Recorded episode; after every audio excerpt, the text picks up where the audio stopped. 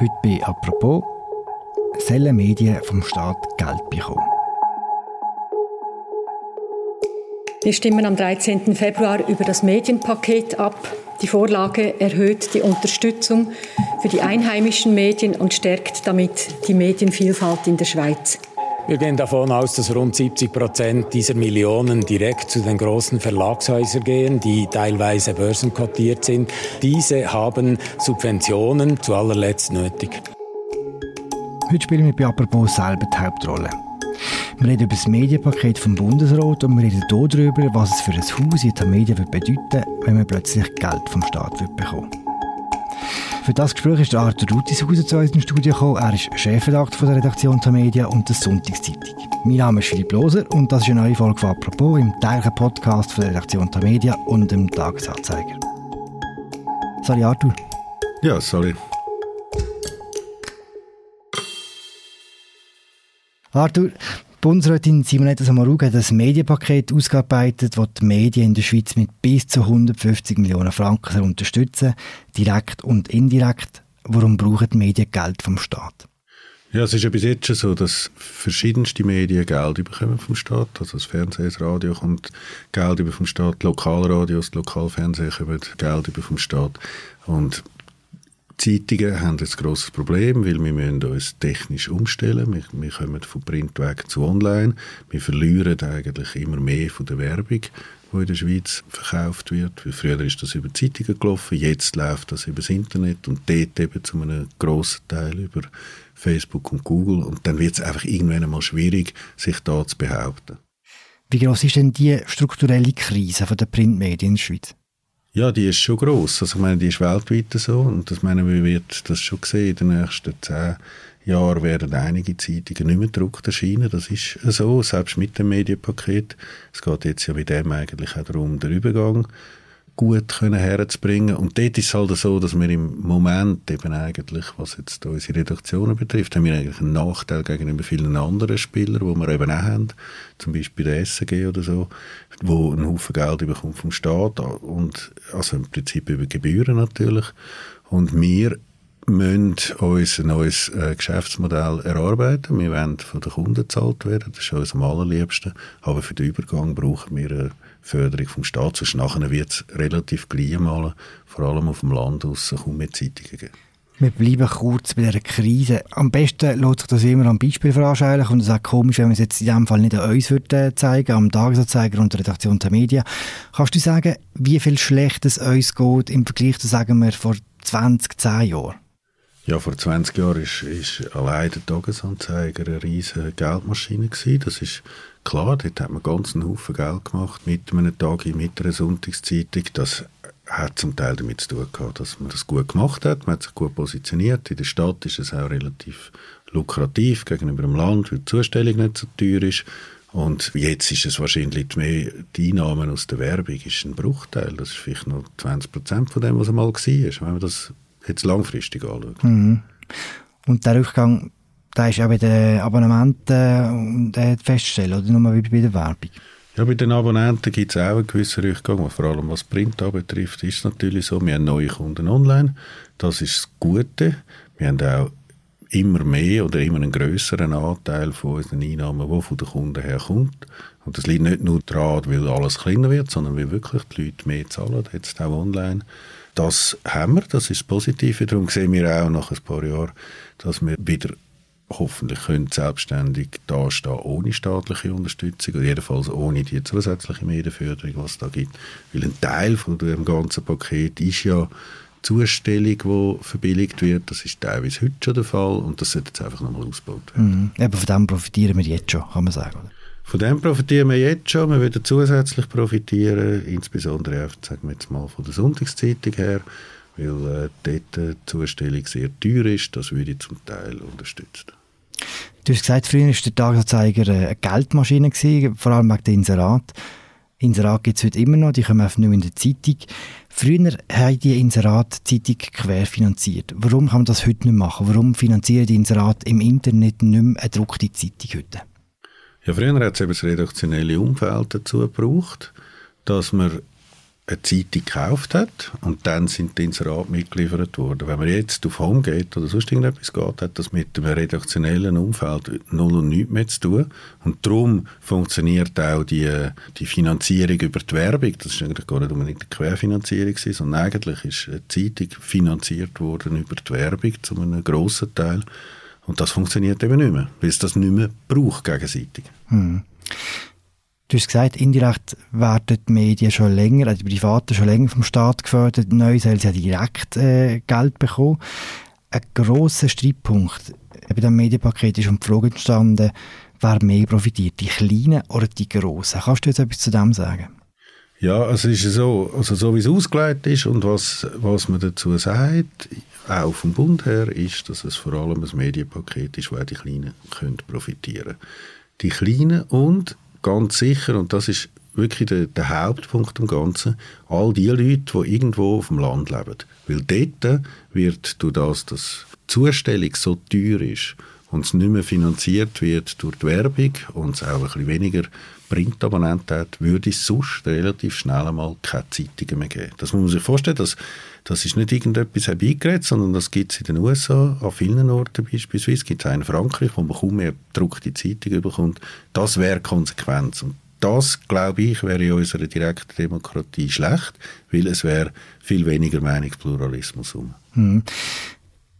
Die Gegner von so einem Medienpaket könnten jetzt sagen, wir geben dir völlig recht, die Kleinen sollen unterstützen, gerade auf dem Land, aber warum denn auch die Grossen? Warum auch die Media, warum Ringier, warum die NZZ? Ja, ich meine, es ist jetzt so, dass die meisten Zeitungen, die es auf dem Land gibt, gehören irgendwo in so einem Verbund rein.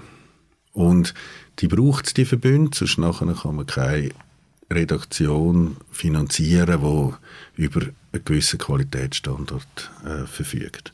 Und darum muss man halt auch die Grossen finanzieren. Sonst hat man nachher überall einfach so ganz kleine Zeitungen, die man finanziert, wie ich weiß auch nicht, eine Davoser Zeitung oder sonst etwas, wo halt dann kein Politteil mehr hätten ausbauten, wo auch über nationale Themen etwas kann bringen kann, wo dann bei einer Abstimmung relevant würde, sondern das wäre dann etwas ganz anderes als das, was wir jetzt haben.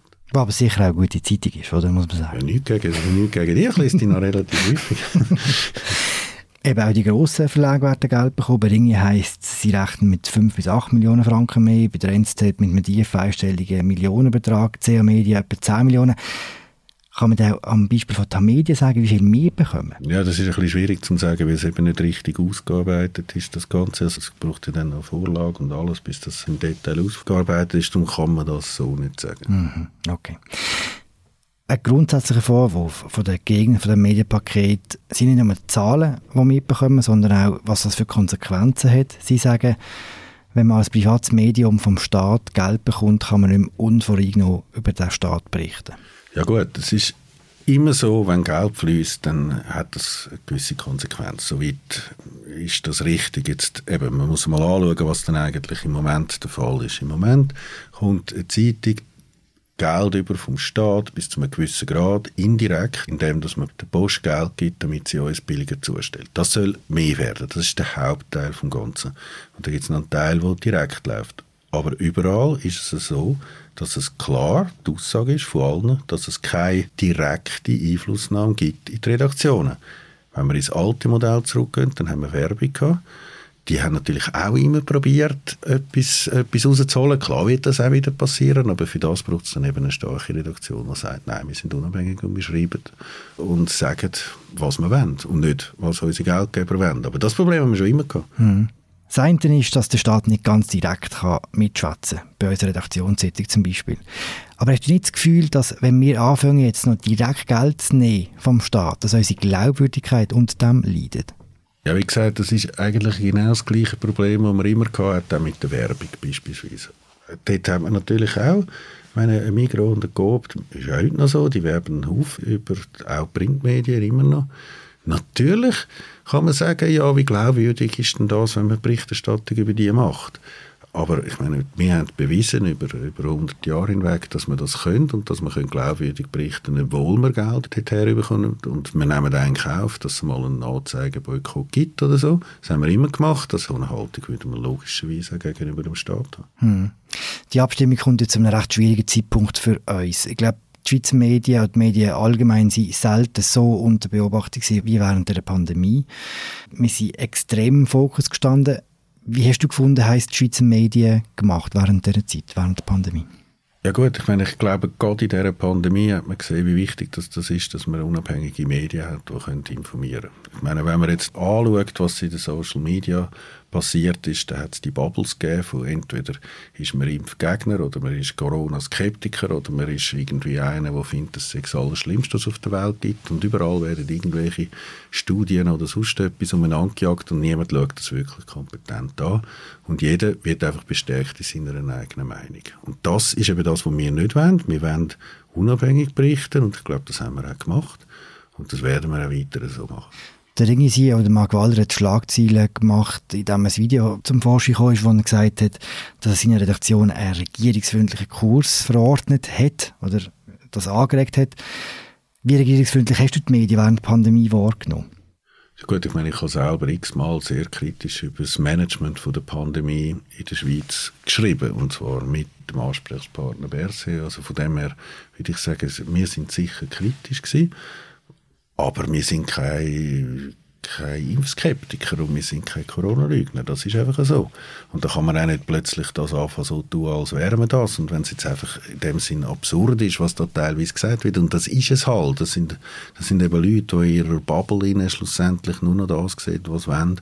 Und dann, ähm, ja, da kann man natürlich jetzt nicht ausgewogen berichten, sondern man muss halt berichten, was, was ist, nicht das, was man gerne hätte. Erste Umfrage zum Medienpaket zeigen ein recht enges Rennen. Was würde ein Nein bedeuten für die Media? Ja, für die Media also wär, selber wäre es wahrscheinlich von den grossen Verlagen her, also von, von, von den Verlagen her, nicht so eine Katastrophe. Also im Prinzip gibt es ja einen ganz grossen Teil vom Mutterhaus, der mit Zeitungen gar nichts mehr zu tun hat. Und dann die Media selber, wir sind gross, wir haben einen grössten Vorteil, wo man natürlich dann könnte, wie quasi sogar noch mehr spielen als heute. Ich glaube, es hätten mehr andere Verlage, die, die Haufen Zeitungen auf dem Land haben, hätten relativ schnell ein Problem, weil eben dort nochmal das mit der Zustellung, das wird zum entscheidenden Faktor. Wenn die nicht günstiger wird, dann wird sie pro Exemplar dann irgendwann einmal so teuer, dass man sie einfach nicht mehr in, den hintersten Bauernhof liefern kann. Und das wird man merken. Hm. Du siehst recht genau, rein, wie groß die strukturelle Krise bei den Schweizer Medien überhaupt sind. Hast du das Gefühl, wir werden die in den nächsten 20 Jahren überwinden? Anders gefragt, glaubst du, dass du selber als Journalist in Rente gehen wirst? Ja, wobei bei mir geht es nicht mehr 20 Jahre. Ähm, das mal vorausgeschickt. Aber ich glaube schon. Also, ich meine, man sieht jetzt ja, wie das anfängt anzuziehen. Ich meine, es ist noch vor ein paar Jahren die grössten Zweifel gegeben, ob man die Leute wirklich dazu bringt, dass etwas zahlen für Medien, die sie online konsumieren. Und inzwischen ist klar, dass es die Leute gibt. Klar, man hätte noch gerne mehr. Es ist auch noch eine Frage vom Preis, den man durchsetzen kann. Aber es ist möglich, sich so zu finanzieren. Und ich glaube, wenn das noch in dem Tempo weitergeht, wie das bis jetzt gegangen ist, werden wir in ein paar Jahren nach dem Übergang eben von der Lösung vom Print, wo dann ein Haufen Kosten wegfallen, dann werden wir ein Geschäft haben, das man weiter betreiben kann. Mhm. Das heißt, ich werde auch als Journalist in Pension gehen? Das nehme ich jetzt mal an. Danke für das Gespräch, Arthur. Danke auch. Das war äh, die aktuelle Folge von «Apropos» im täglichen Podcast vom Tagesanzeiger und der Redaktion Tamedia. Mein Name ist Philipp Loser. Ich habe geschwätzt mit dem Arthur Rutishauser, dem Chefredakteur von Tamedia und der Sonntagszeitung. Wir hören uns morgen wieder. Danke fürs Zuhören. Ciao zusammen.